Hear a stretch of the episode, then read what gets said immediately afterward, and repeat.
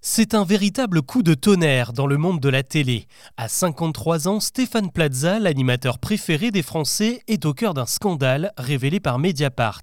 Trois de ses anciennes compagnes l'accusent de maltraitance répétée, des humiliations, des menaces et même des violences physiques pour deux d'entre elles, des faits qu'il conteste formellement malgré les preuves accablantes que les victimes ont en leur possession.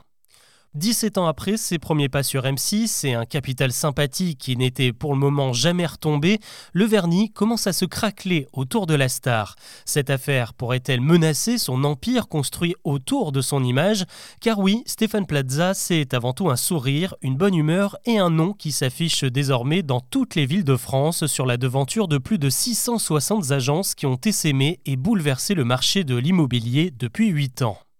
Pour comprendre son ascension, il faut rappeler que Stéphane Plaza n'est pas sorti du chapeau de M6 pour s'imposer en expert de la pierre. C'est réellement son métier d'origine et sa vie a littéralement basculé en 2005 lorsque la boîte de production Réservoir Prod l'a repéré dans les travées du Salon de l'immobilier à Paris. Il avait alors 35 ans et s'est retrouvé à apprendre le métier d'animateur télé sur le tas. Ce n'est que dix ans plus tard, boosté par le succès de ses nombreuses émissions, qu'il a décidé de revenir à ses premières amours, l'immobilier, le vrai.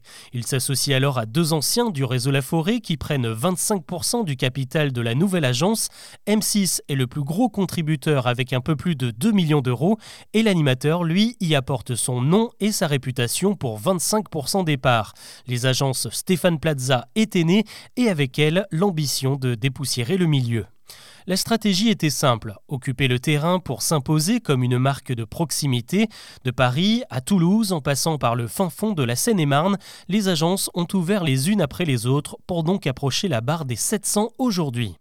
Selon les chiffres de 2021, Stéphane Plaza Immobilier a dégagé plus de 16 millions d'euros de chiffre d'affaires avec une croissance impressionnante de 57%. Il faut dire que tous les agents se pressent au portillon. Une fois des tests drastiques passés, un stage de formation à base de théâtre et un droit d'entrée à 90 000 euros, les nouveaux franchisés sont assurés de faire bondir leur activité de 40% dès la première année. C'est ce dynamisme qui a poussé le groupe M6 à devenir actionnaire majoritaire de la société. Désormais, selon une enquête du site L'Informé, Stéphane Plaza toucherait quelques 6 millions d'euros par an et sa société en vaudrait 115 millions. En 8 ans, la valeur de ses parts aurait été multipliée par 24. Mais alors, qui est réellement Stéphane Plaza? Un bosseur, c'est sûr, un homme obstiné par sa réussite, certainement, mais que deviendra-t-il si son nom devient synonyme de violence, si les acheteurs désertent ses agences et si sa gouaille légendaire ne convainc plus les spectateurs de la sixième chaîne? Seule la suite de cette affaire nous le dira.